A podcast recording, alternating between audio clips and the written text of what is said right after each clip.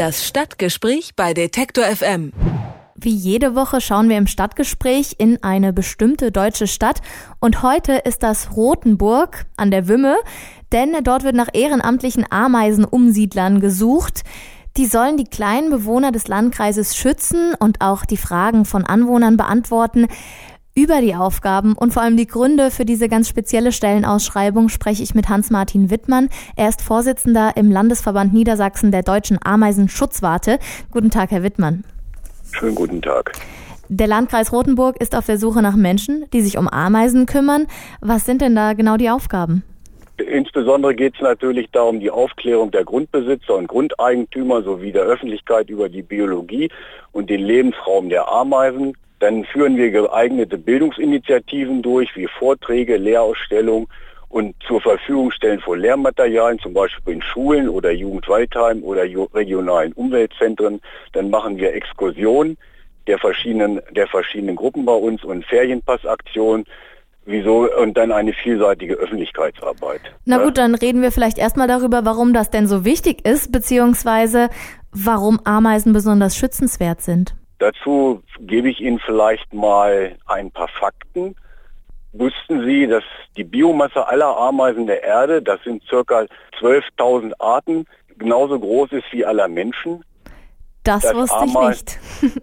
gut, dass Ameisen als Gärtner den Samen von circa 180 heimischen Waldpflanzen verbreiten, dass ein Ameisenvolk pro Hektar bis zu fünf Kubikmeter Waldboden lockert. Ich weiß ja vor allem, dass Ameisen bis, äh, das, ich glaube, 30 bis 40-fache ihres eigenen Körpergewichts genau. stemmen können. Das genau. weiß man irgendwie mal, dass Ameisen besonders stark sind. Genau. Das können die, das ist richtig, das ist auch, da sind Sie richtig informiert. Also ganz wichtige Rolle auf jeden Fall. Ähm, sind Ameisen denn überhaupt bedroht, gerade wenn es so viele gibt? Sie haben gerade die Biomasse erwähnt. Die Ameisen sind natürlich durch die, um durch die Einflüsse des Menschen sehr vielfältig bedroht. Äh, es fallen jeden Tag irgendwelche Lebensräume, brechen zusammen, insbesondere natürlich solche Standorte wie Trocken, Trockenmagerrasen. Da gibt es also vielfältige Symbiosen mit zum Beispiel den Bläulingen die durch Düngung, also sagen wir mal, wenn die Wiesen speziell aufgedüngt werden, brechen da die Ökosysteme zusammen. Und da gibt es sicherlich viele Arten, auf die wir gucken und viele Arten, wo wir unseren Augenmerk drauf haben. Die andere Gefahr ist natürlich auch dadurch, dass wir jetzt eine gro äh, große Windwurfflächen hatten. Wir hatten ja letztes Jahr den Sturm Friederike hier in Niedersachsen. Dadurch sind äh, zigtausende Festmeter Holz umgefallen und einer der äh, Grundlebensbäume, ich sage das mal so, da wo die Ameisen also ihren Honigtau her, herholen, das sind im Jahr ungefähr pro, beim mittleren Ameisenvolk 200 Liter, ist die Fichte, weil die Fichte ein sogenannter Träger von, äh, ich sage jetzt mal Pflanzenläusen ist. Der, Fach, der Fachmann sagt da Phloemsäuren und an dieser Fichte gibt es fünf verschiedene Arten. Und wenn diese großen Fichtenwälder zusammenbrechen oder jetzt zum Beispiel durch den Käfer stark bedroht sind, dann fehlt den Ameisen, die da in diesem Lebensraum sind, einfach die Lebensgrundlage, die verhungern. Reden wir da von sozusagen der gemeinen deutschen Ameise oder gibt es verschiedene Arten, die zum Beispiel gibt, auch unterschiedlich bedroht sind? Es gibt verschiedene Arten, bei uns circa 130 verschiedene Arten. Da gibt es Arten, die nach dem Bundesartenschutz geschützt sind. Das sind die sogenannten hügelbauenden Waldameisen. Die häufigste hügelbauende Waldameise bei uns ist die kahlrückige Waldameise. Das ist die Formica polyctena, so heißt die wissenschaftlich. Mhm.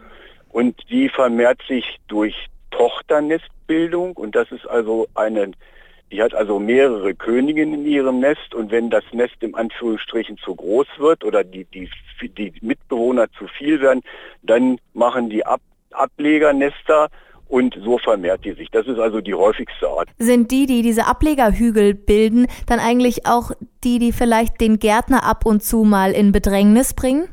Da gibt es sicherlich auch im naheliegenden Bereich, zum Beispiel da, wo wir Ameisen oder speziell Insekten siedeln sich natürlich gerne im wärmeliebenden Bereich an und dazu zählen natürlich auch Hausgärten oder vielleicht Gärten, wo dann auch entsprechendes Baumaterial liegt. Die Ameisen bilden ihre Nester, der Nestkern hauptsächlich in toten Holz und wenn man dann auf einem Grundstück irgendwie entsprechendes Baumaterial liegt, da ist die Sonne und dann sind dann auch noch entsprechende Bäume, die ihnen Nahrung liefern, dann siedeln sie sich natürlich mit Vorliebe gerne an diese wärmeliebenden Plätze an. Ist das dann die Kernkompetenz, dass man eigentlich weiß, wo der Ameisenhaufen hingehört, damit die Ameisen möglichst überleben?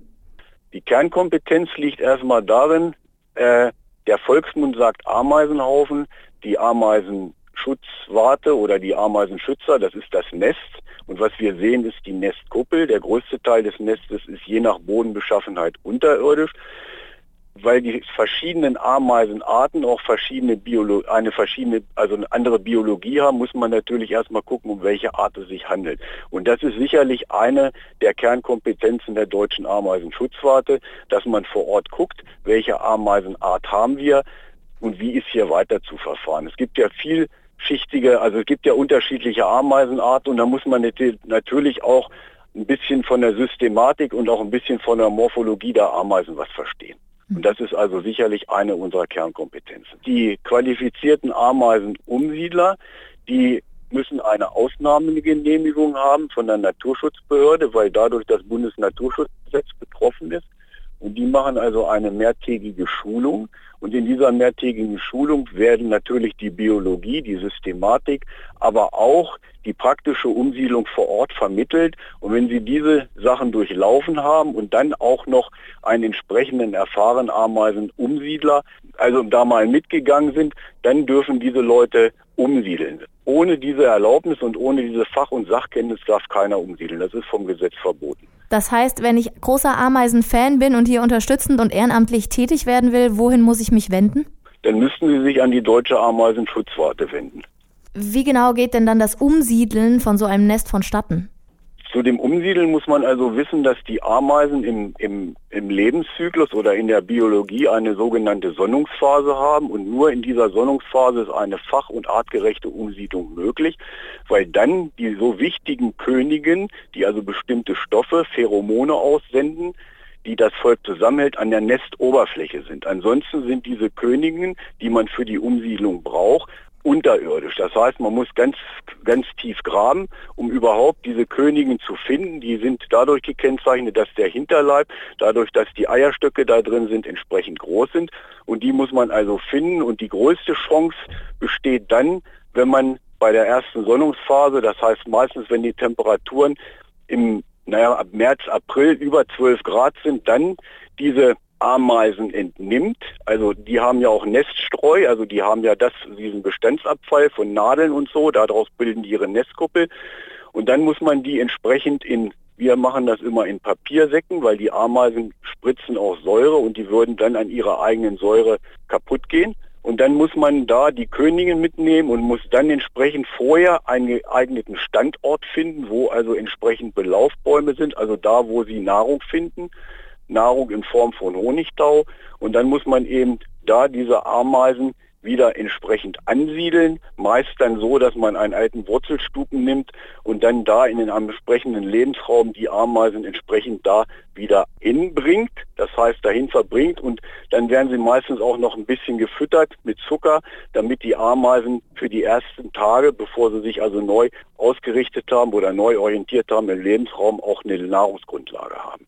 Und dann ist die Erfolgschance, glaube ich, ziemlich gering, oder? Trotz dessen. Nein, das ist also umso besser. Die Ameisenschützer oder die Ameisenumsiedler vor Ort gucken, ist die Erfolgsrate doch ziemlich groß. Weil wenn man sieht, ich sage jetzt nur mal, wenn ich also eine Eiche da habe und ich habe eine Sonne und ich sehe, dass die Eiche also entsprechende Pflanzenläuse hat und ich habe da eine Kiefer. Ich denke, dass die qualifizierten Ameisenwarte genau wissen, wo sie dann die Ameisen zu verbringen haben. Der Landkreis Rothenburg an der Wimme sucht Ehrenamtliche, die dabei helfen, Ameisen zu schützen und vor allem im Zweifelsfall umzusiedeln. Ich habe über das Thema mit Hans-Martin Wittmann gesprochen, dem Vorsitzenden im Landesverband Niedersachsen der Deutschen Ameisenschutzwarte. Vielen Dank für das Gespräch. Bitteschön. Das Stadtgespräch bei Detektor FM.